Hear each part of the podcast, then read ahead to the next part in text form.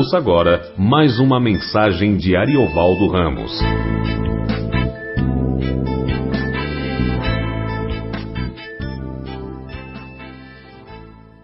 Aqui juntos. Hoje eu estou de uniforme, como vocês podem notar. É porque eu fui fazer um casamento, casamento da Rosa e do Beto, que vem aqui. Aliás, o casamento mais bonito que eu já fiz. Bonito que eles fizeram lá. Puxa. Tem, tem muita arte. Muita arte, muita arte no casamento. Muito bonito.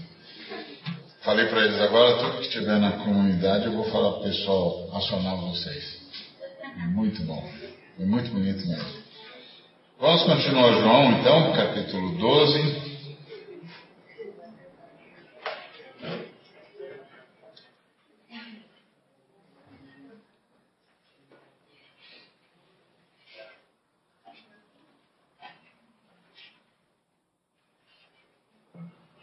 É, como até a Bíblia eu trouxe hoje. Geralmente eu ligo a Bíblia.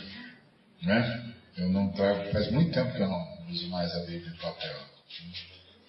Até hoje eu estou parecendo, não estou? É, eu quase preguei no, no, no, meio do caminho, falei, eu vou parar aqui, vou pregar, vou lembrar os velhos tempos. é, eu já estou pastor mesmo. É, Evangelho segundo João, capítulo 12, a partir do verso de número 37.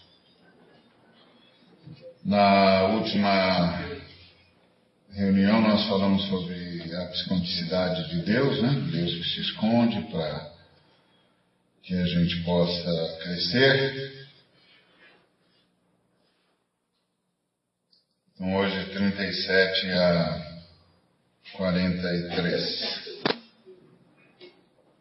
E, embora tivesse feito tantos sinais na sua presença, não creram nele. Para se cumprir a palavra do profeta Isaías, que diz: Senhor, quem criu em nossa pregação? E a quem foi revelado o braço do Senhor? Por isso não podiam crer. Porque Isaías disse ainda: cegou-lhes os olhos e endureceu-lhes o coração, para que não vejam com os olhos, nem entendam com o coração, e se convertam, e sejam por mim curados. Isso disse Isaías porque viu a glória dele e falou a seu respeito. Contudo, muitos dentre os dentre as próprias autoridades creram nele. Mas, por causa dos fariseus, não o confessavam, para não serem expulsos da sinagoga. Porque amaram mais a glória dos homens do que a glória de Deus. Obrigado, Pai, por tudo que o Senhor já tem ministrado, tua misericórdia que sempre se renova. Obrigado por Cristo Jesus, teu Filho, nosso Senhor, Filho do homem, que deu a vida por nós, a quem pertencemos e a quem servimos. Mais uma vez queremos te agradecer por tua palavra, que é rica, que é viva, que é eficaz, que é transformadora. Nós te rogamos mais uma vez que seja feita a tua vontade, que a tua palavra opere, opere em nós para a tua honra e para a tua glória. Não por méritos nossos, não os temos, mas por Jesus Cristo, teu Filho, nosso Senhor. Amém. Esse é um desses textos nas Escrituras Sagradas que sempre nos causam impacto. Porque uma lista, uma leitura apressada, uma leitura apressada desse texto, faz a gente pensar que o endurecimento do coração dos judeus era uma obra específica de Deus e, portanto, tinha de ser a si mesmo e ponto final. Essa é a leitura mais fácil e a mais usual, porque as pessoas, a gente, todo mundo é assim, né? A gente tenta sempre o atalho. é mais curto. E, e justamente porque é mais curto é aparentemente mais fácil. Mas a gente, à medida que a gente vai crescendo no Senhor por sua graça e misericórdia, a gente vai se dando conta de que o melhor caminho está sempre depois do sacrifício. O melhor lugar está sempre depois do sacrifício. Ah, a escolha do atalho é sempre complicada. Porque é, é como é como a, o, o homem que tentou ajudar uma mariposa a voar, a sair rápido do casulo. Ele foi lá e ajudou a, bichinho, o inseto a sair do casulo e colocou no chão e aí ele não batia mais as asas, não conseguiu voar. Porque as asas são, desenvolvem força justamente na tentativa que, que a borboleta faz de escapar do casulo. É ali, naquela, naquele embate, que as asas ganham força e aí a transformação acontece. E, mas a gente sempre é assim, a gente lê e prefere o atalho. E o atalho desse texto aqui parece dizer que ah, era, foi assim que Deus quis que fosse assim, Deus, Deus que fez as coisas e tal. Ah, e tudo é do jeito que Ele quer, etc, etc. Mas é, a gente tem de lembrar que toda a palavra de Deus tem a ver com os atributos de Deus. E um dos atributos de Deus é a sua onisciência. E, e a onisciência de Deus lhe, lhe permite ver tudo durante o tempo todo e em todo o tempo e a qualquer tempo de todo mundo e de todas as eras, e de todos os movimentos e de todos os movimentos. Então o Senhor lê os homens e vê os homens o tempo todo. Os vê nas suas decisões, na sua rebeldia, na sua angústia, em todos os movimentos humanos, o Senhor está lá presente, percebendo como a partir da sua onisciência. Mas a Trindade não é só onisciente.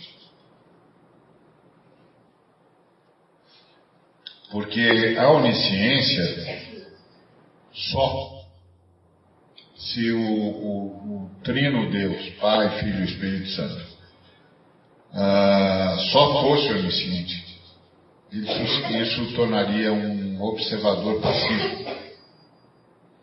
Alguém que vê, viu todas as coisas, sabe todas as coisas, e pronto.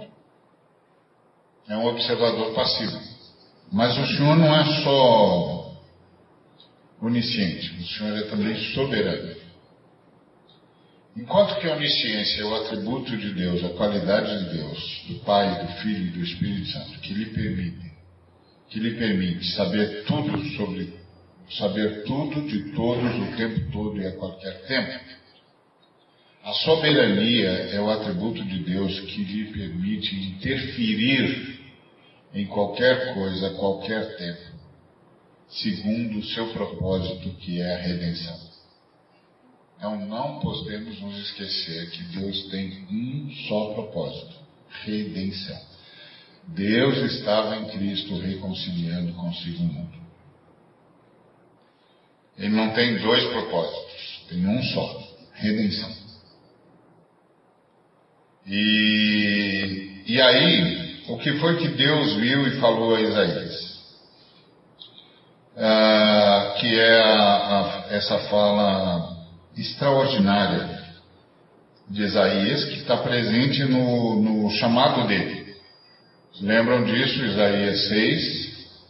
Ah, na morte do rei Uzias, eu vi o Senhor assentado no alto sublime trono. E as, as abas das suas vestes cobriam o templo, a base do limiar tremeu, uh, serafins estavam em volta dele, cada um tinha seis asas, com duas voavam, com duas cobriam os pés, com duas cobriam o rosto, e clamavam uns aos outros, Santo, Santo, Santo é o Senhor dos Exércitos, toda a terra está repleta da sua glória. E eu disse, ai de mim, que sou um homem de lábios impuros e meio de um povo de impuros lábios, e os meus olhos viram o Senhor. Então, naquele dia, o Senhor o chamou, porque um anjo, um dos serafins, escapou do séquito, com uma tenaz pegou uma brasa viva, dirigiu-se é, a Isaías e tocou os seus lábios com aquela brasa viva e disse: Porque esses, essa brasa tocou os seus lábios, a sua iniquidade foi tirada e perdoados os seus pecados. E aí Deus fala: A quem enviarei? E Isaías diz: Eis-me aqui, envia-me a mim. E aí o Senhor diz isso, que eu estou enviando você a um povo de dura serviço. Um povo que você vai pregar e eles não vão ouvir. E eles não vão se converter. E aqui o João está nos, nos, dizendo que essa fala do Senhor a Isaías era uma fala messiânica. Ou seja, que o Senhor estava mostrando a Isaías o que ia acontecer com Jesus. Então ele disse é, que, embora tivesse feito tantos sinais na sua presença, não creram nele. Essa frase é, é, é extraordinária porque ela fala de, de uma angústia que se abate sobre nós e sobre Deus e, e de uma forma é, reversa, né? tanto de daqui para lá como de lá para cá, que é o Senhor fazendo um número extraordinário de sinais que comprovam o seu amor, a sua salvação, a sua fidelidade, a sua bondade, a sua misericórdia. E na hora do momento difícil, da angústia, da dor, a gente não consegue crer. E, e a, a, pergunta que ecoa no universo é por que, que eles não conseguem crer? Que sinal que está faltando? Que milagre que está faltando? Que ação misericordiosa e redentora Deus omitiu? Que eles não conseguem mais se lembrar. Mas é, é, é a história. Ah, eu cresci numa igreja que o hino que a gente mais cantava dizia isso. Se da vida as vagas procelosas são, se com desalento julgas tudo vão. O tempo todo a gente cantava isso. Conta as bênçãos. Conta as bênçãos. Conta quantas são. Hás de ver surpreso quanto Deus já fez. Tens acaso mágoa, triste ao teu lidar? É a cruz pesada que tens de levar? Conta as bênçãos. Então a pergunta que esse texto nos faz é: qual o sinal que não, que não foi dado? Que milagre que Deus sonegou? Onde Deus foi infiel? Onde ele não fez o que disse que ia fazer, onde ele se omitiu, onde ele não foi simplesmente o Deus da nossa salvação. Onde? Onde ele se esqueceu? Não, não se esqueceu. Ele não omitiu e não se omitiu. Somos nós. Somos nós. Embora e embora tivesse feito tantos sinais na sua presença. Não creram nele. E, e, e o texto é, é preciso, né? Na sua presença, não é ouviram falar, chegou-lhes a notícia, alguém contou. Não, na sua presença. Eles viram. Eles viram. Nós mesmos temos tantos testemunhos. Quantas vezes já vimos o Senhor agir? Quantos milagres já assistimos? Quantas intervenções? Quantas ações extraordinárias? Quantas vezes o Senhor nos socorreu? Quantas vezes? Mas, curiosamente, todas as vezes que nós entramos num estado de embate, de angústia, a gente reage como se Deus nunca tivesse esse manifesto. E a gente diz, meu Deus. Então, é, a gente cantava muito esse. É, conta as bênçãos. Conta. Conta. Quantas são? E has de ver surpreso o quanto Deus já fez. E aí, essa é a desdita de Deus em relação a nós, que é uh, os sinais não vencem a incredulidade. A incredulidade é mais forte do que o milagre. Impressionante. Talvez justamente porque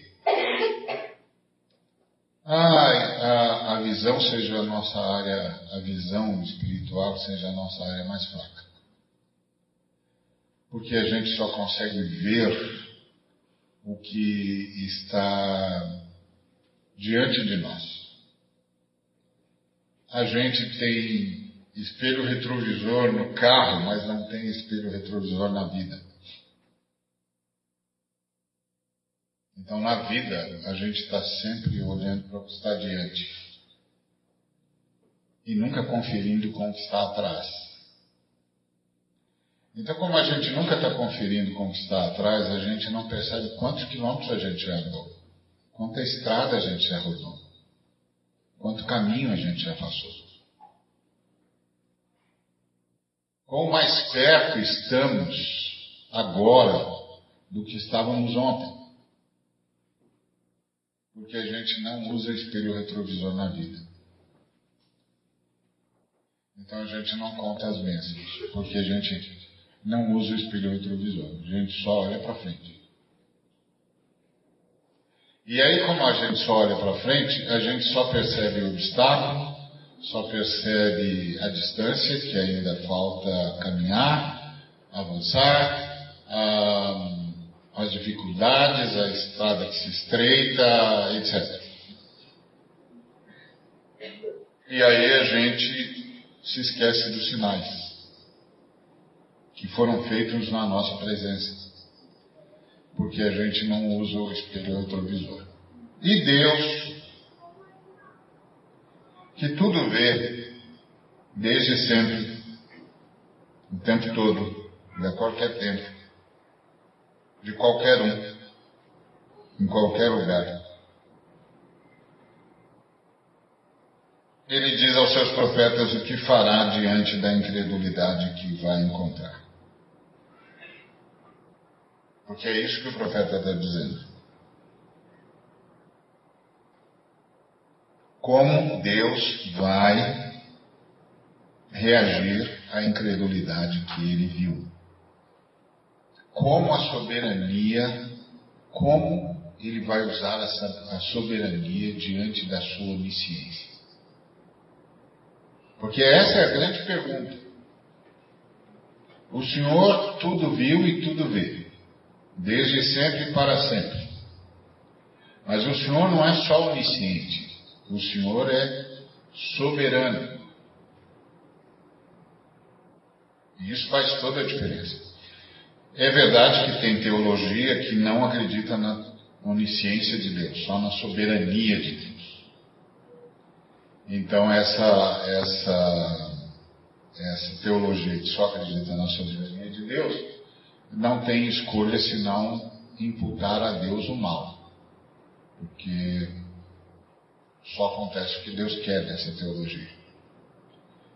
Mas isso não faz sentido porque a oração que o Senhor Jesus nos ensinou foi: Seja feita a tua vontade. Venha o teu reino e seja feita a tua vontade. Um pedido.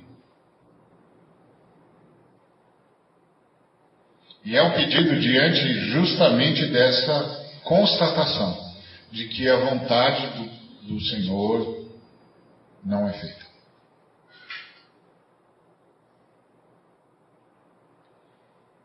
E aí, Deus conta com um grupo de pessoas que clamam pela vontade dele.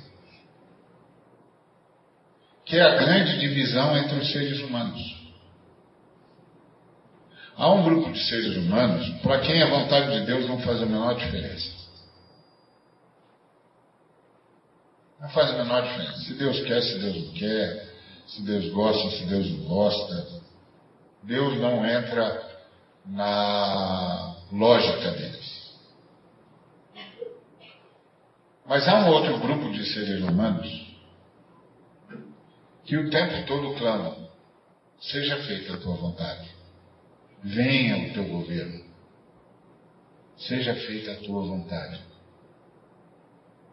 Então tem um grupo de seres humanos para quem, como Deus vai usar a soberania dele, não interessa. Mas há um outro grupo que pede que Deus soberanamente intervenha. E em meio à nossa rebeldia, faça a sua vontade. Porque essa é a grande questão. Como Deus vai agir a partir da sua soberania, sabendo Ele tudo que sabe? O que é que Ele vai fazer? E as Escrituras estão recheadas de ações de Deus. Ações de Deus. Como em relação ao Faraó. Diante da incredulidade que o Senhor viu em Faraó, ele decidiu que essa incredulidade seria a porta através da qual ele demonstraria quem ele era num mundo pagão, num mundo que tinha esquecido que há um só Deus. Porque é isso que você lê quando você lê, quando você visita o Êxodo. Que Deus, que sabe todas as coisas, sabendo do faraó, decidiu que usaria aquela incredulidade uma porta de entrada para avisar um mundo politeísta que se tornou politeísta, que esqueceu de Deus, que fugiu de Deus, que foi do monoteísmo para o politeísmo rapidamente, como os arqueólogos descobriram no panteão sumério, que os sumérios, a, a a civilização mais antiga que se tem notícia, não começou politeísta e foi para o monoteísmo. Ela começou monoteísta. Porque eles viram o, a evolução do panteão. Que o panteão era, era monoteísta e foi evoluindo para o politeísmo. Os homens foram fugindo de Deus. Que é palavra de, de de, do nosso primeiro pai. Adão, onde estás? Eu ouvi a tua voz. Eu ouvi a tua voz. Mas como eu estava nu, tive medo e me escondi. Fugi de ti.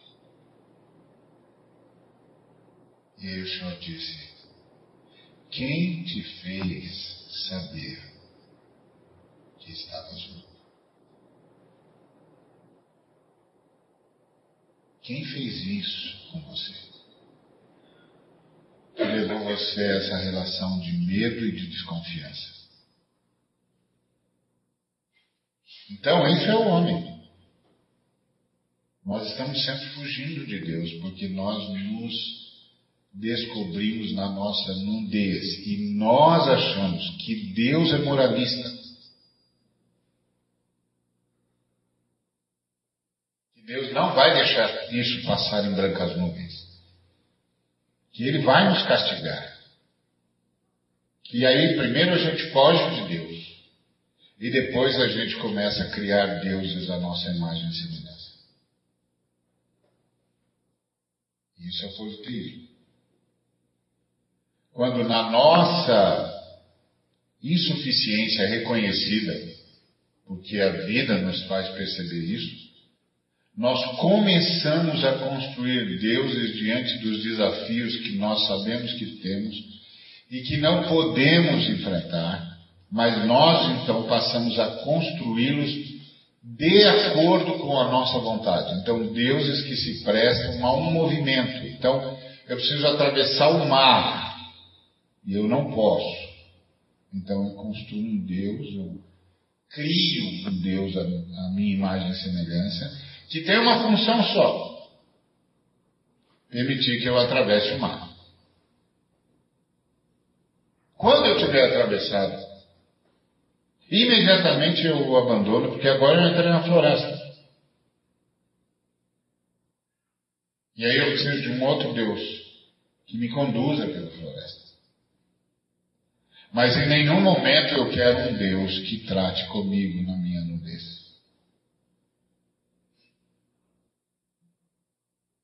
Não quero um Deus que se envolva com a minha vida. Em outras palavras, não quero ser salvo de mim mesmo.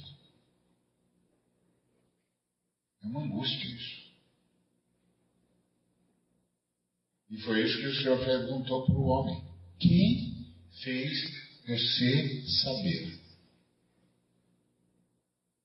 que você estava nu? Isso é impressionante. Mas não vamos entrar nesse assunto, porque senão a gente vai fazer outra pregação, não é? é mas esse é um tema que a gente precisava parar para ler e para entender o significado dessa nudez humana que nos faz fugir de Deus.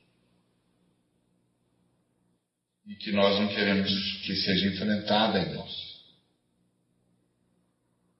Mas que antes Deus nunca expôs para nós. É uma coisa impressionante, porque eles não estavam nus depois que pecaram, eles sempre estiveram. Mas Deus nunca os expôs. Então a pergunta de Deus é: quem expôs você à sua fraqueza?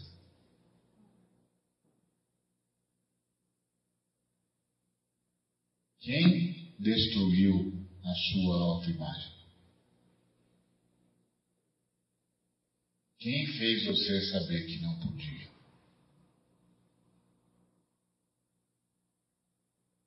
Isso é impressionante. Então, o Senhor que tudo vê, decide o que vai fazer. Como vai usar a sua soberania. Diante da nossa incredulidade. Então, no caso do Faraó, ele decidiu que ia é, usar aquela oportunidade para mostrar ao mundo politeísta que há um só Deus,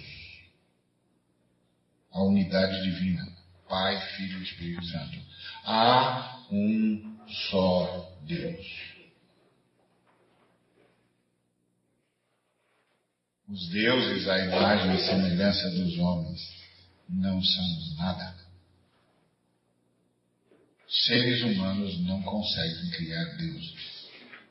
Um dia os seres humanos vão aprender isso. Nem somos, nem os somos, nem nos criamos.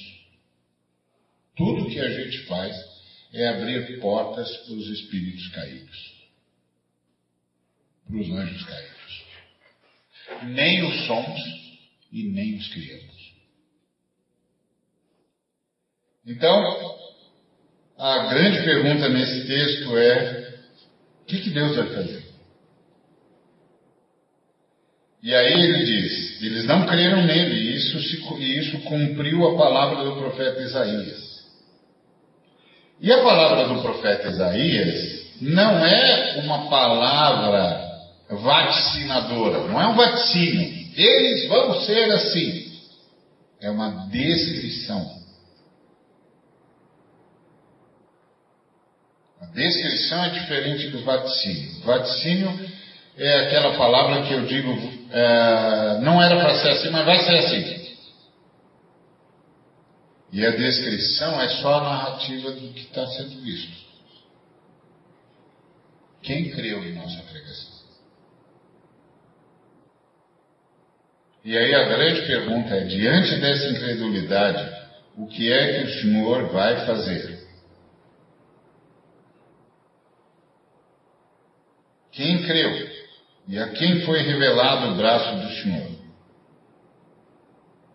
E aí o Senhor decidiu que ia cegar-lhes o entendimento, cegar-lhes os olhos e endurecer-lhes o coração, para que não vejam com os olhos, nem entendam com o coração, e se convertam e sejam por mim curados. Ou seja, Deus decidiu fazer juízo.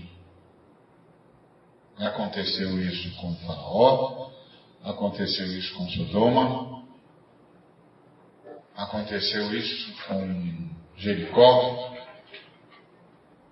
Deus decidiu fazer juízo. Então, uma coisa é o que nós somos e fizemos e Deus viu. E a outra coisa é como Deus reagiu à nossa incredulidade. Em alguns casos, ele interferiu gerando comoção. Em outros casos, ele julgou.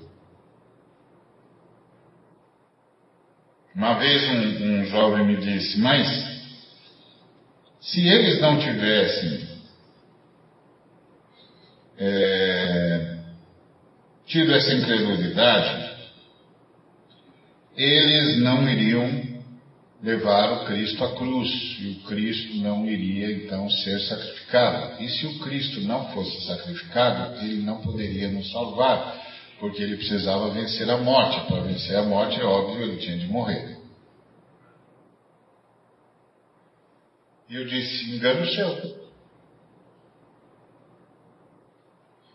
Porque um dia o Senhor chamou o seu patriarca e disse: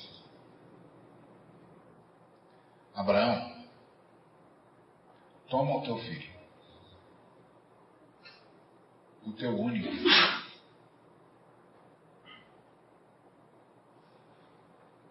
Vá com ele ao Monte Moriá e o ofereça em sacrifício a mim. E Abraão o levou. E não for a incredulidade, era isso que o Senhor iria pedir ao povo dele. Como Abraão, entregue o seu Messias pelo bem da humanidade. Mas quando ele viu que não iria mais contar com a fé do patriarca, E para isso você tem que lembrar o que foi que Deus disse quando chamou Abraão para orar por Sodoma. Ele disse: Porventura não direi a Abraão o que estou para fazer, uma vez que foi a ele que eu chamei, para que ensine aos seus filhos e aos filhos dos seus filhos, para que andem nos meus caminhos, para que eu possa cumprir tudo o que disse a seu respeito. O que, que o Senhor está dizendo? Que o Senhor deu uma palavra para Abraão, mas que tinha um movimento do povo de Abraão que tinha de responder a palavra de Deus, que é uma coisa que a gente nem sempre se dá conta. Que quando o Senhor dá uma palavra, essa palavra gera um movimento, e se esse movimento não for gerado, a palavra tem que ser cumprida de outro jeito, porque a palavra de Deus não volta vazia. mas o movimento não aconteceu. O que foi que Deus disse a Abraão? Como é que eu não vou dizer a Abraão que eu estou para fazer se Abraão foi quem eu chamei para ensinar aos seus filhos e aos filhos dos seus filhos todos os meus estatutos, para que eu possa cumprir a Abraão tudo o que disse a seu respeito? Quando o povo de Israel foi se distanciando de Deus, o movimento de seguir os estatutos de Deus que deveriam passar, que deveria passar de pai para filho foi sendo interrompido. E cada vez que o movimento é interrompido, isso significa que a palavra de Deus não mais será cumprida do jeito que poderia, embora será cumprida de qualquer jeito, porque Deus vai intervir. Mas essa intervenção será acompanhada de juízo. Porque é o fruto de gerações e gerações de rebeldia. Por isso que a Bíblia fala tanto em genealogia. É que nós, nós ocidentais, ainda mais nós agora da era pós-moderna, nós somos tão individualistas, tão individualistas, tão individualistas, que a gente acha que o mundo começa e termina em nós. Por isso nós somos assim, individualistas, egoístas, egocêntricos. Mas isso não é verdade. Isso não é verdade. Nós somos frutos de uma genealogia. E, e, o nosso encontro com Deus, o encontro de Deus conosco, é que salva a nossa genealogia. Por exemplo, eu, eu sempre gosto de contar isso. Meu, meu avô era uma praga. Ele, ele virou, meu avô por parte de pai era uma praga.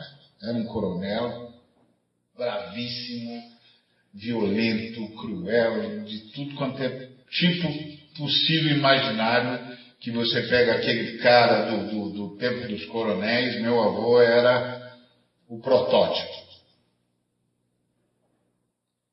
E se arrebentou até morrer. É, e, e meu pai nunca deixou a gente conhecer o meu avô. E é tão, um negócio tão grave que eu não sei o nome do meu avô. E meu pai criou um nome para ele, o sobrenome que eu tenho, meu pai que criou. Porque ele rompeu com meu avô de tal maneira que ele foi e mudou o sobrenome dele. Então, nem eu, nem minhas irmãs, nem minhas filhas, nenhum de nós sabe dessa história do, do avô. Ninguém mais sabe quem ele era, não sabe o seu nome, e nós não temos o nome dele. E ponto. E tão cruel que aquele homem era. E aí alguém pode dizer, puxa, um sujeito desse passa pela vida e serve para quê? E num primeiro momento, pode-se pensar, para nada. Mas um dia, lá na eternidade, e talvez isso já tenha acontecido, porque o Senhor Jesus disse que lá no, no mundo que aguarda a ressurreição, as pessoas eles conversam entre si. Ah, isso, valeu, muito bem, é de Deus, é de Deus. Isso, muito bom. É isso, irmão. Bênçãos sejam multiplicadas.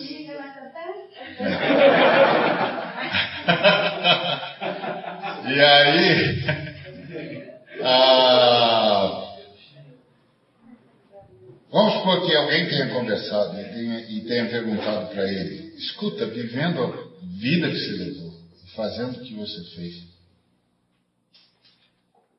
qual o sentido da sua existência? E ele vai poder dizer: aparentemente nenhum. E eu mesmo achava que não tinha nenhum. Até que um dos meus descendentes foi encontrado pelo Cristo. E o dia que um dos meus descendentes foi encontrado pelo Cristo, a conversão dele justificou a minha existência. Agora eu sei porque eu existi, apesar de toda a angústia que eu fiz e que eu vivi. Um dos meus descendentes seria salvo. E o dia em que ele foi salvo, a promessa de Abraão se cumpriu e a minha família foi abençoada. Isso é genealogia na Bíblia. Genealogia na Bíblia não é uma, uma história chata. É a história de como uma prostituta se tornou a mãe do Salvador. É a história de como um rei malvado como Manassés se tornou tataravô do Messias. É a história de como Deus justifica gerações com um ato, um movimento. Não é que eles são salvos, não é disso que nós estamos falando, que a salvação é pessoal. Mas é que a, a existência deles ganha um sentido. Ganha um sentido. Porque o Senhor disse que em Cristo abençoaria todas as famílias da terra.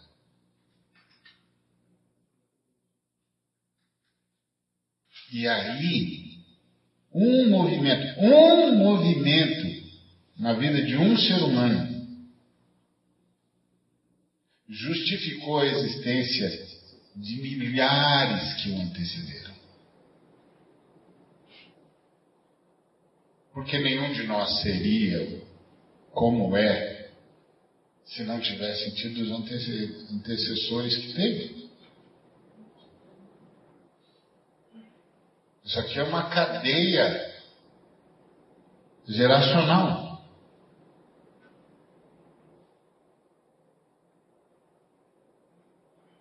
Eu nunca vou deixar de ser o neto do meu avô. Não tem como. E se ele não tivesse sido meu avô, eu não seria desse jeito. Ou talvez nem fosse.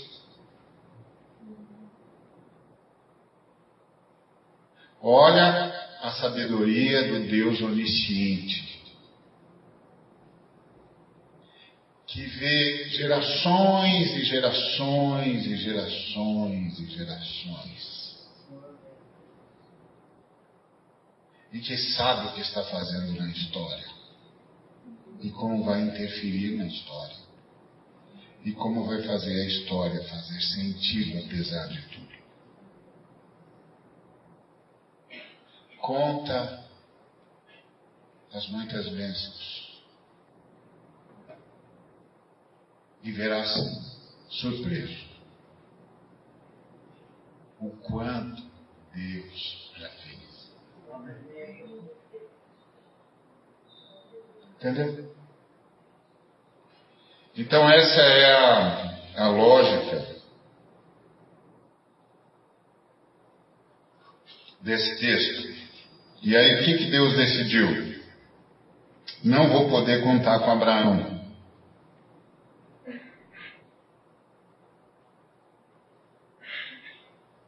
Não vou poder contar com Abraão. O movimento foi interrompido. Os seus filhos não guardaram os meus estatutos. E se eu depender deles, eu não posso cumprir a Abraão tudo que eu havia lhe prometido. E eu prometi a Abraão que no seu descendente todas as famílias da terra seriam abençoadas.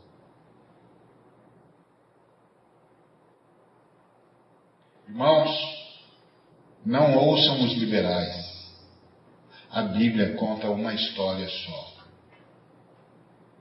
a história da salvação de Deus.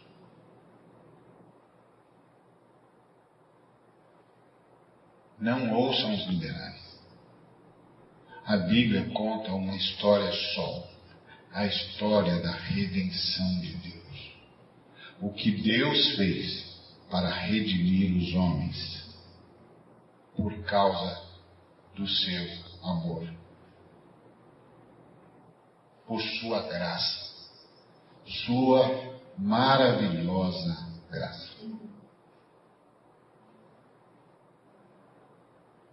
Foi graça foi sua maravilhosa e superabundante graça. Então, é, isso explica a incredulidade dos judeus. Eles interromperam o movimento. Porventura, não foi Abraão que, Abraão que eu chamei para ensinar os seus estatutos aos seus filhos e aos filhos de seus filhos, para que eu possa cumprir a Abraão tudo que lhe disse, tudo que eu disse a seu respeito. Mas o movimento foi interrompido. Então Deus interviu. Interveio. Aí, mas o movimento, ele foi interrompido em que ocasião na, na, na descendência de, de Abraão? Ah, em várias. Na, na rebelião com Samuel, quando o povo pediu um rei. E aí Samuel disse para Deus, Deus, é, eles não me querem mais julgando. Eles não me querem mais à frente de tudo. E Deus disse: Não é você que eles estão rejeitando, é a mim. É a mim. Ah, o movimento foi interrompido quando ah, Jeroboão e Roboão romperam e criaram duas nações a nação de Judá e a nação de Israel. Depois a nação de Israel foi, foi é, exterminada. O movimento foi interrompido quando o Senhor teve de mandar Judá para o cativeiro. Porque o Senhor deu uma ordem a Ezequias em relação a Nabucodonosor. Não deixe ele entrar no templo. Não mostre o templo para ele. Não deixe ele ver as peças sagradas. Mas o Ezequias era como esses reis estúpidos que nós temos até hoje que querem mostrar sua força, sua pujança, como se a tivessem. E aí o Senhor disse, mandou o profeta dizer para ele: Você fez? Então você já sabe o que vai acontecer. Você vai morrer, o seu povo vai para o cativeiro. E o Jeremias mandou esconder a arca porque o Senhor ia destruir tudo. Várias vezes. O movimento foi interrompido. Os estatutos de Deus não foram cumpridos. Mas a palavra de Deus sempre se cumpre. Né? Porque a palavra de Deus sempre cumpre. Então o problema não é se Deus vai cumprir o que disse. É como. Como ele vai fazer como ele vai interagir a partir do que ele sabe da sua onisciência? Como ele vai interagir com o que ele sabe que nós vamos fazer? Esse é o ponto. Ah, É a mesma coisa que você, que você, quando você vê que Deus é, plantou a árvore da morte no jardim. Você pergunta, por que, que Deus plantou uma árvore da morte no jardim? E você só tem uma resposta, porque Deus sabia e disse: Bom, já que vocês vão para o heterodoxo, então eu vou criar o paradoxo para que vocês, o que vocês têm de fazer, façam depressa, porque eu posso agir pela sua salvação mais rápido. E foi a mesma coisa que ele disse para Judas. O que você tem de fazer, faz depressa. Porque você já decidiu no seu coração. Um, um irmão estava conversando comigo e disse: Deus sabia que, que o Judas era ladrão? Jesus sabia? Sabia. Os discípulos sabiam? Ele sabia. Os discípulos devem ter falado com ele várias vezes, inclusive. E por que, que ele não, não, não tirou o Judas? Eu disse, porque o que estava predestinado não era o traidor, era o escândalo. É que vocês foram influenciados pela teologia que diz que, que o sujeito foi predestinado a fazer isso, mas não está isso, não é isso que está escrito. Está escrito. É impossível que não venha o escândalo. Mas ai daquele por quem o escândalo vier. Então o escândalo virá, mas não precisa ser com você. Então o Senhor manteve Judas com ele o tempo todo, dizendo para ele: Ó, o escândalo virá, mas não precisa ser você. Não precisa ser você. Arrependa-se, eu estou te dando chance. Não precisa ser você. Sim, porque não precisava. Tinha centenas de pessoas que podiam reconhecer Jesus de Nazaré. Centenas. Só por, por é, o número de pessoas a quem Jesus apareceu foram 500. Centenas de pessoas podiam reconhecer Jesus de Nazaré na multidão. Não precisava ser ele. O que estava predestinado, o que estava profetizado era o escândalo. Mas não o escandalizador. Por isso que aqui tem o ai, ou seja, é inevitável que venha um escândalo. Mas ai daquele por quem vier. Então, esse ai daquele significa ninguém está destinado a isso. É uma escolha pessoal. E o, o, Judas mostrava o caráter dele o tempo todo. E Jesus preferiu tolerar aquela convivência a entregá-lo precocemente para o diabo.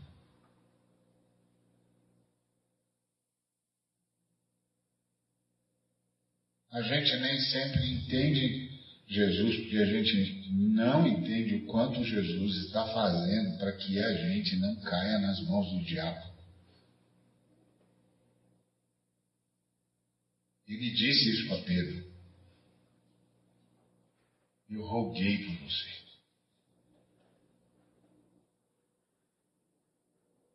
O diabo pediu você. E eu roguei por você.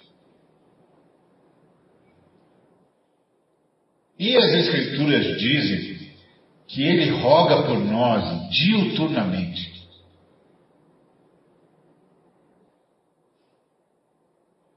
Diuturnamente. E é como se o adversário estivesse dizendo para ele: Você não está vendo que o Ari não quer você? Você não está vendo que o Ari está tomando as piores escolhas, está fazendo, tomando as piores decisões? Você não está vendo que o Ari está te abandonando, está indo embora? Ele não quer você. E o Senhor diz ao Pai: Mas eu quero ele. Eu roguei por você. Então, no caso de Judas, ele foi dando corda. Fica. Não precisa ser você, não precisa ser você, não precisa ser você. Até que o diabo conseguiu demonizá-lo, colocou no coração dele. E aí o senhor diz: Bom, então, o que você tem para fazer, faz depressa. É o dito. Vocês vão, vão me trair, né? Então é melhor vocês já fazerem isso já, porque a gente já começa o trabalho da salvação. Diga, aniversariante. É aquela coisa que sempre me incomodou. Por que manter um ladrão vivo? Porque é o único jeito do ladrão poder se converter. Né? É a esperança do ladrão? Não, na conversão. Sim, mas a esperança do na, na possibilidade do cara se converter. É, aí você, você vai dizer assim: Ah, então Jesus não sabia? Não, Jesus abriu mão da onisciência dele. Jesus abriu mão de todas as prerrogativas divinas. Jesus não abriu mão da natureza divina. Por isso ele é verdadeiramente Deus e verdadeiramente homem. Sempre foi assim. Mas as prerrogativas divinas ele abriu mão de todas. Me lembro que uma vez eu fui entrevistado num programa de TV e o camarada falou assim: Então, aqueles milagres que Jesus Cristo fez porque era Deus, eu disse: Ele não fez nenhum milagre porque era Deus. Ele falou: Não, não. Ele fez tudo o que fez porque tinha fé. Senão ele não podia cobrar fé da gente. Tudo que ele fez, ele fez porque tinha fé. Ele se esvaziou. Está escrito que ele se esvaziou. Ele não se agarrou ao fato de ser Deus e a si mesmo se esvaziou. Assumiu a forma de servo. E a chave figura humana se humilhou. E foi obediente até a morte e morte de cruz. Não fez nada porque era Deus. Ele fez tudo porque tinha fé. coisas diferentes. Por isso que quando o homem perguntou para ele, olha, eu trouxe meu filho aqui, os seus discípulos não conseguiram libertá-lo, o senhor consegue? O senhor pode? Ele disse, se eu posso, tudo é possível ao que crê. Ele não disse tudo é possível a Deus. Disse tudo é possível ao que crê. Quem crer em mim fará maiores obras do que O problema é que a gente não trabalha esses textos.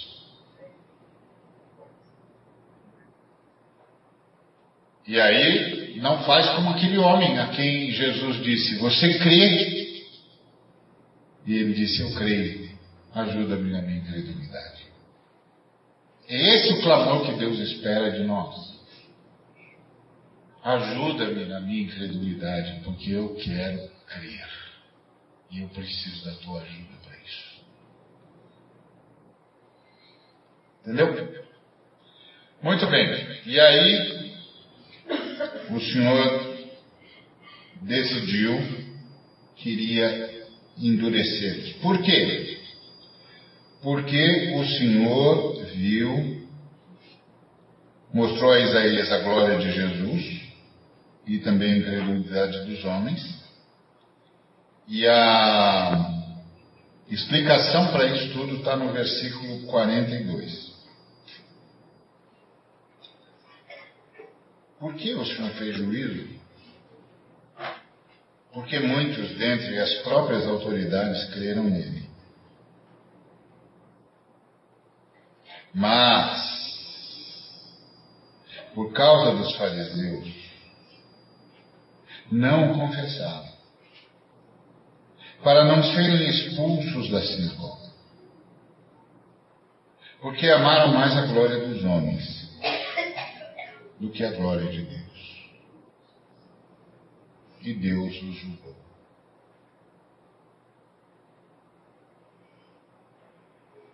Esse texto É impressionante, porque ele nos remete a todo o movimento de Deus na história. De como Deus age e reage ao poder de decisão dos homens. Mas como nada que os homens façam, ainda que provoque a mudança no modus operandi de Deus, nunca, nunca impedirão que Deus faça o que decidiu fazer pela salvação dos homens. É isso que é extraordinário. É isso que é extraordinário. Agora, de quando em quando na história da humanidade, nós vemos o povo de Deus trair Deus.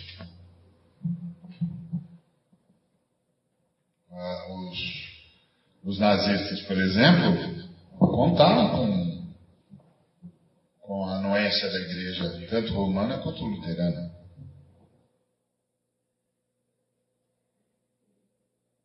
Como é que isso se explica? Mesma coisa que Israel.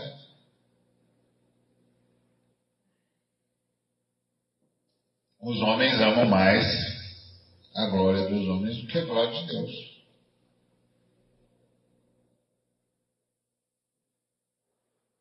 Jesus disse isso. Você não pode servir a dois senhores. Você tem que escolher.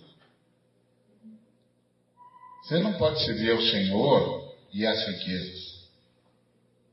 Tem que escolher. Porque senão você vai agradar um e desagradar o outro. Não tem jeito. Você tem que escolher. O caminho do discipulado é o caminho de escolha. Quem, o que eu vou amar mais? O que nós vamos amar mais? A glória de Deus ou a glória dos homens?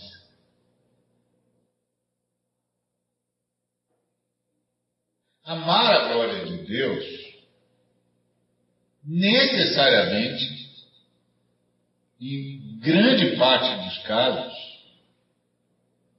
vai fazer a gente provocar a ira dos homens.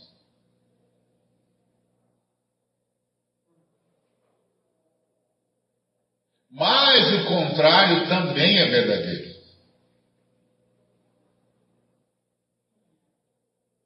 Amar a glória de Deus vai fazer os homens se irarem contra nós. Mas amar a glória dos homens, mais que a glória de Deus, pode provocar a sua ira, o seu juízo. Foi o que aconteceu ali. E Deus o julgou. Então Isaías ouviu de Deus o que Deus ia fazer. Diante da incredulidade. É a mesma coisa que aconteceu com o Faraó. Eu já, já preguei aqui a história de Moisés, mais de uma vez, eu acho, de como Deus disse para Moisés: vai lá e fala para o Faraó o seguinte: Israel é meu primogênito. Se você não liberar o meu, o meu primogênito, eu mato o seu. Então, essa foi a ordem que o Senhor deu a Moisés quando ele estava vindo no meio do caminho. E o Senhor parou e deu uma ordem clara para ele. Então você vai lá e você diga, ó, Israel é o meu primogênito. Eu quero meu primogênito de volta. Se você não me der o meu primogênito, eu mato o seu. Então Deus decidiu ir direto para a última praga. Mas quando Moisés chegou lá, ele amarelou. E ao invés de dizer isso, ele disse: Não, que encontramos o Deus de Israel, o Deus dos Hebreus. Ele disse que se a gente não for, ele mata a gente com espada, com pestilência, etc, etc, etc, etc. E não falou o que Deus disse. Aí o faraó falou: ah, vocês eu nem sei quem é esse Deus, e vocês estão sob a proteção, sob minha proteção e dos meus deuses. Quem é esse Deus que eu nunca ouvi falar? Aí quando me mandou aumentar o trabalho dos judeus. Quando Moisés saiu, Deus disse, eu vou responder a pergunta do faraó. Ele perguntou, quem é esse Deus? Eu vou responder. E não vou permitir que ele se converta até eu destruir cada um dos seus deuses. Até ele saber que há um só Deus.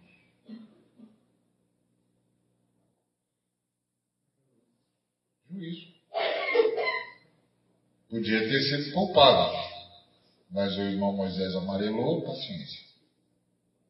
E o homem fez uma pergunta ousada. Uma pergunta de pagão mas ousada. Quem é esse Deus? Ele não pode comigo, porque essa é a lógica que está lá. Eu também sou Deus, eu tenho comigo mais, mais dez. Quem é esse aí? Vocês não precisam ter medo dele. Vocês estão sob a minha proteção e a proteção dos meus deuses. Era essa a lógica pagã. Aí Deus disse para Moisés: eu vou responder a pergunta dele.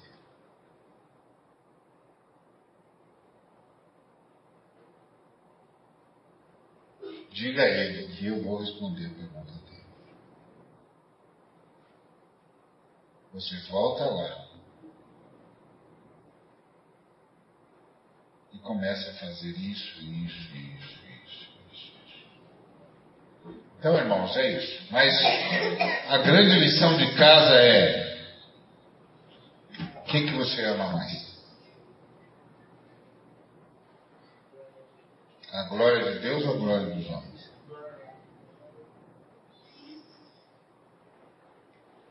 Não dá para amar a glória de Deus e, e, e ter a tolerância com os homens.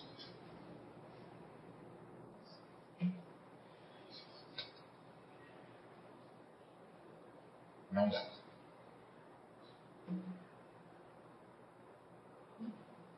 Foi o que disse o apóstolo Paulo: todo aquele que quiser viver justa e piedosamente padecerá perseguições.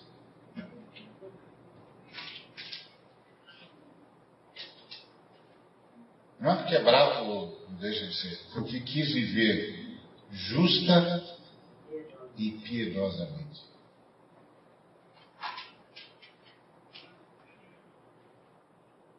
Não tem saída. Então, é, diante disso, você tem que fazer uma escolha. Que glória eu vou amar.